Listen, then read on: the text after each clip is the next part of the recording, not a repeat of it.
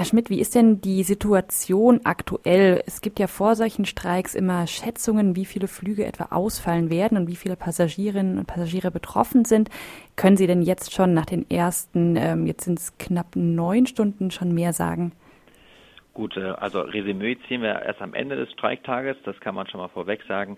Allerdings äh, ist das relativ, äh, ansonsten relativ einfach zu beantworten. Rainer hat ja im Vorfeld wahrscheinlich aus, aus Angst, dass jetzt äh, nicht genau gewusst wurde, wie viele Flüge ausfallen werden, Performer mal alle Flüge gestrichen und äh, somit äh, aus meinen Informationsquellen zufolge sind alle äh, Flüge, die 250 Flüge, die Ryanair quasi gesagt hat, die heute stattfinden sollten, gestrichen worden. Sie sprechen jetzt von den deutschen Flügen oder genau. von den deutschen Piloten durchgeflügten genau. Flügen. Jetzt sind ja auch noch andere ähm, Länder beteiligt, unter anderem die Niederlande. Haben Sie einen Überblick, wie das momentan dort aussieht?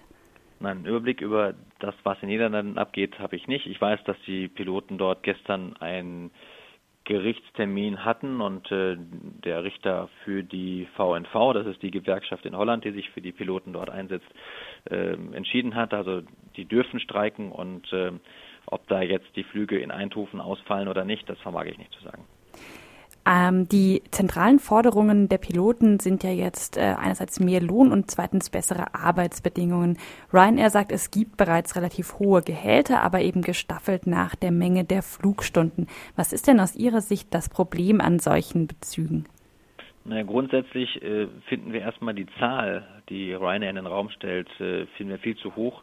Äh, die, die Gehälter, die dort äh, angezeigt wurden, entsprechen halt nicht den durchschnittlichen Verdienstmöglichkeiten bei der Ryanair. Ähm, das ist deutlich weniger. Ansonsten, was wir bemängeln, sind halt die niedrigen Grundgehälter halt. Ja klar, kann man natürlich mit mehr Arbeit dann auch viel Geld verdienen. Allerdings, was ist denn, wenn jemand zum Beispiel krank ist? Dann bekommt er auch kein Geld. Oder aber auch, wenn es saisonale Schwankungen gibt, wie es sie halt in jedem Flugplan gibt zwischen Sommer und Winter, im Sommer wird meistens mehr geflogen als im Winter.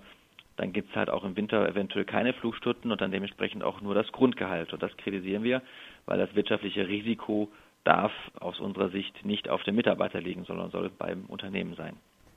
Ein anderer Punkt ist ja auch, dass ein Teil der Piloten gar nicht äh, selbst bei Ryanair angestellt ist, sondern als Selbstständige arbeiten. Die sind jetzt auch nicht zum Streik aufgerufen. Ähm, wie ist denn die Kommunikation mit, diesen, mit dieser Gruppe von Piloten jetzt über den Streik?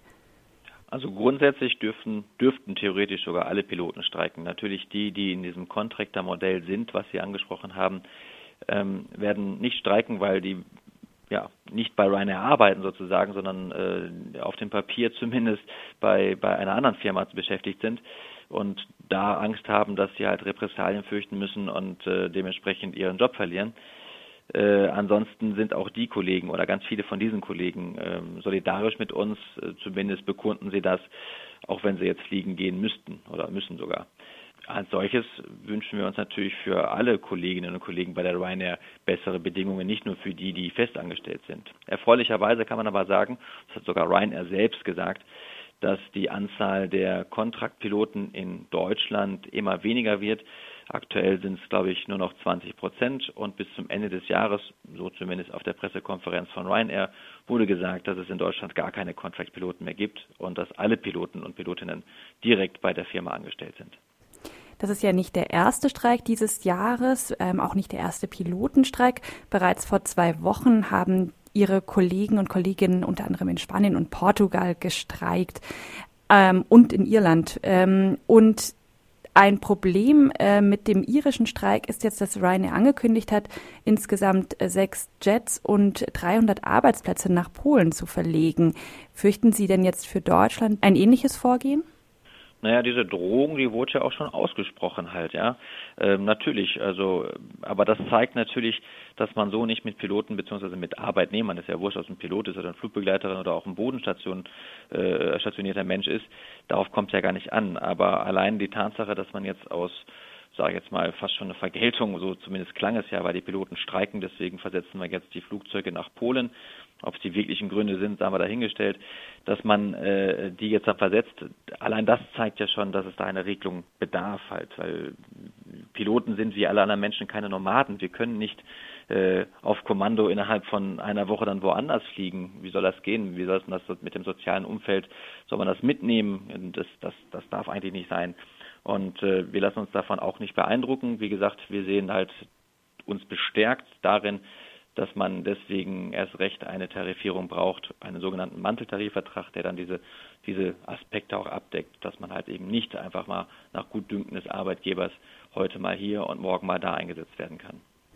Jetzt sagt Ryanair ja auch, das Unternehmen sei grundsätzlich zu Gesprächen bereit. Was fehlt denn an diesem Angebot, dass Sie jetzt sagen, Sie, oder dass Sie jetzt entschieden haben, Sie streiken trotzdem?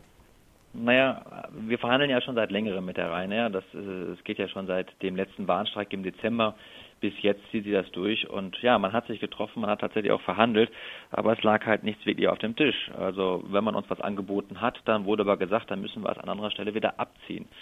Ähm, es gibt zum Beispiel in Deutschland werden verschiedene Gehälter bezahlt pro Station. Das heißt, ein Pilot in Frankfurt am Main bekommt ein anderes Gehalt als ein Pilot in Frankfurt am Hahn, obwohl er die gleiche Arbeit äh, vollrichtet. Und dann haben wir gesagt, wir würden das gerne äh, ändern. Wir würden gerne, sage ich jetzt mal, äh, die gleiche Bezahlung für alle Piloten dann haben wollen, also die gleichen Gehaltsstrukturen für alle Piloten haben wollen. Und dann hat Rainer gesagt, gut, dann ziehen wir es halt einfach den, äh, ähm, den Piloten, die mehr verdienen, ab und äh, dann gleichen wir es halt so aus. Und das haben wir gesagt, das wollen wir natürlich auch nicht. Wir wollen ja auch keinem was wegnehmen. Ähm, wie gesagt, wir haben das Gefühl, dass Ryanair bisher nur auf Zeit gespielt hat und keine substanziellen Angebote äh, an uns weitergereicht hat.